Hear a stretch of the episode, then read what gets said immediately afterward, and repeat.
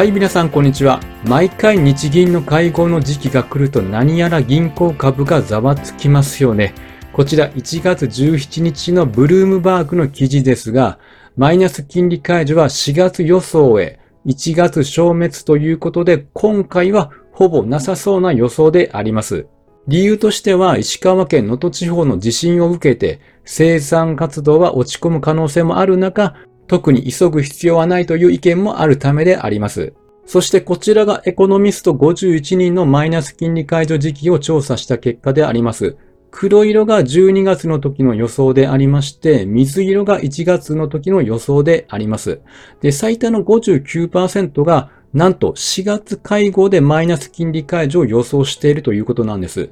で、今回で半分以上に増えたかと思いきや、実は前回調査でも50%以上の人たちが4月に解除してくるんではないかというふうに予想しておりました。まあ、結構12月のあのチャレンジング発言の影響で12月かこの1月に解除してくるんではないかということが取り上げられすぎていたので、まあ、これを見ると結構意外な結果でありました。ではなぜこの4月に集中しているのかというと、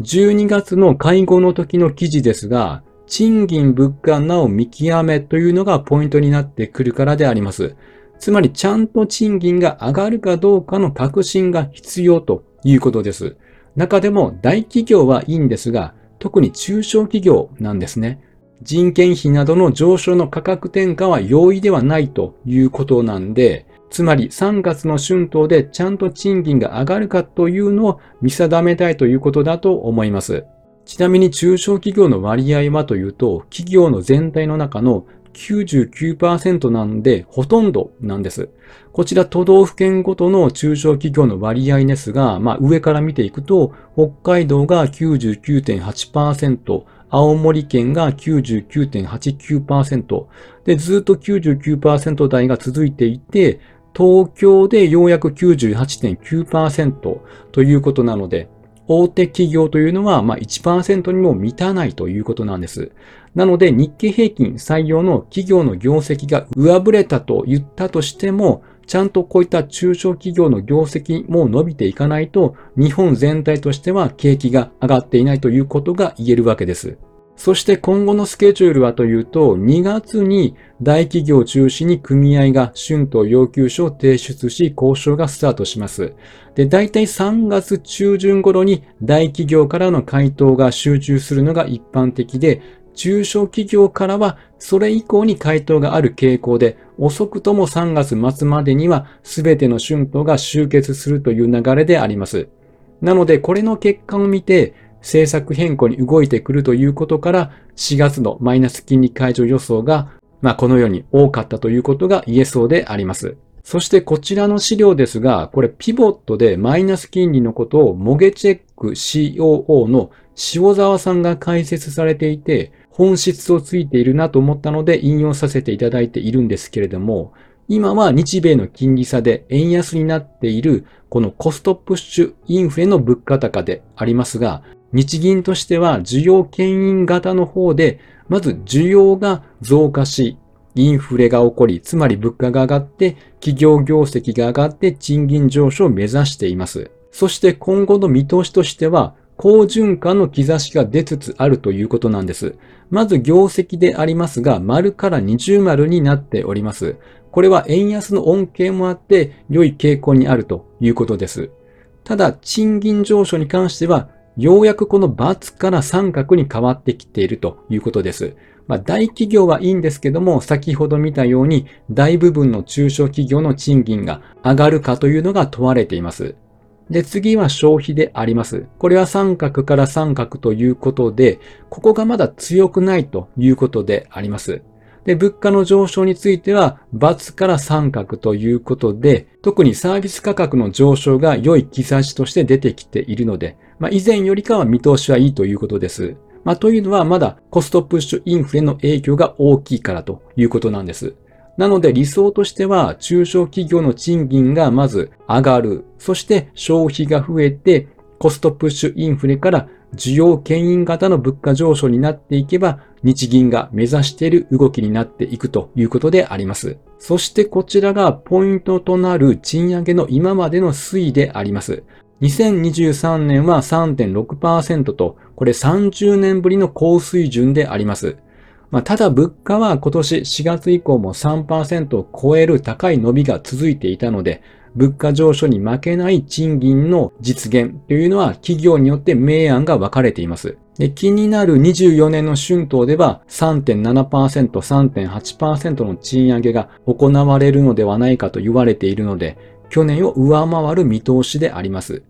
では、賃金は上がるのは良いとして、物価も上がっているので、実質賃金との関係を見ていくと、こちらのように実質賃金は24年の初めというのはゼロより下の水準。つまり名目賃金は上がっているけれども、物価高に追いついていない状況であります。ただ、春闘での賃上げを機に名目賃金はさらに上昇し、そして7月から9月期に実質賃金も上昇に転じる予想であります。これは所得減税分を含めてみると、プラスに転じるという見通しであります。では、マイナス金利解除の時期は4月予想が多いですが、2つシナリオがあると思います。まず3月の春闘で賃上げが行われ、ここで解除するというメインシナリオがあります。で、もし慎重に行くのであれば、この7月ですね。要は、中小企業もちゃんと賃金が上がっているのかというのがポイントです。で、これが勤労統計でわかります。それは年度切り替えである4月、5月から給料が上がって2ヶ月遅れで出てくるためなんです。こちらが最新の勤労統計になるんですけれども、今1月なので2ヶ月前の11月まで出ております。予想と結果があっ、11月の結果としては0.2%の上昇となっています。ちゃんとこうしたデータを見てマイナス金利解除をしてくるということであれば、思っているよりも遅くなるということが言えそうです。ここで日銀のスケジュールを見ていくと、まずメインシナリオはこの4月であります。つまり春闘の結果を見て解除してくるというのが大半の予想であります。で慎重に行くのであれば、勤労統計などのデータを見る。そして7月にマイナス金利解除してくるというのが2つ目の見通しとしてあるのかなというふうに思っております。まあ、ということで、毎回銀行株思惑で動きますが、特に4月は春闘の結果の後になりますので、より注目度は高いのかなと思われます。では、ここでチャートを見ていきますと、1月19日は1294円です。ザラバ中は1300円台を復活してきました。で、今までの動きを見てみると、この上昇してから株価は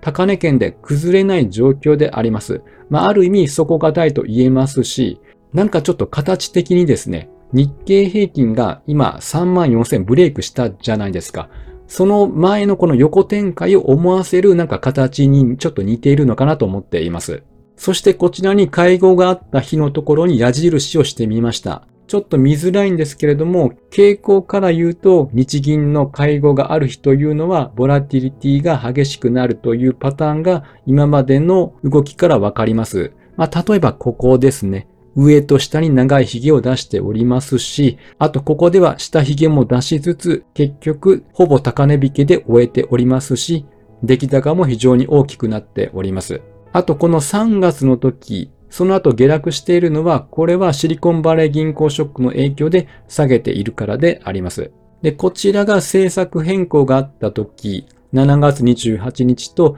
10月31日であります。まあ、7月の時はサプライズでしたので、しばらくして、まあ、押し目をつけてさらに上昇していきました。で、10月の時はトレンドは発生はせず、株価の水準としては今はだいたいその時と同じぐらいということであります。まあ、なので、もう1月に政策変更ないというのは、まあ、ほとんどの人が想定済みだと思います。なので、会合の結果で株価が大きく動くことはないとは思うんですね。で、動くとすれば他の要因ではないでしょうか。こちら、米国債10年利回りとの比較チャートですが、去年のこのシリコンバレー銀行ショックで下げてから、米国債10年利回りとともに株価は上昇してきました。で、天井をつけたタイミングは異なりますが、今年に入って再び10年利回りも上昇してきていて、株価も上昇してきております。で、この上昇というのは、三菱 UFJ はアメリカでの貸し立ち利ザへの改善が期待されて、それが交換材料になって上昇してきたと思われます。で、あと直近のこの金利上昇というのは、早期の利下げ期待が静まってきているのも要因と思います。まあ、直近で言うと、やはりこの予想を上回る小売売上高を受けて、3月の利下げ予想が低下したことであります。まあ、そもそも3月も早いですから、何か強いデータが出ると、まあ、後ろにずれるだろうというのは、まあ、今までの流れでもあります。なので、結局、経済指標の強さの見方がタイミングによって今二極化しているわけであって、金利が低下していって、そこで消費が強まっていれば、あ、じゃあちょっとインフレ再燃が懸念になる。なので金利が上昇していく。もしくは、いやいや経済は強い。ソフトランディング期待が高まる。という見方もできるんですが、今回は金利が結構下げていた状態での強いデータなので、金利上昇につながるというのが今のこの市場の捉え方だと思われます。まあ、ということで、日銀の会合が過ぎれば、2月に今度は決算ありますし、それも起点になりそうと思います。で、その後はやはり春闘での賃上げがどれくらいか、それによってマイナス金利解除期待が出てきて、株価に影響を与えるのではないかと思っております。はい、では以上となります。ぜひチャンネル登録よろしくお願いいたします。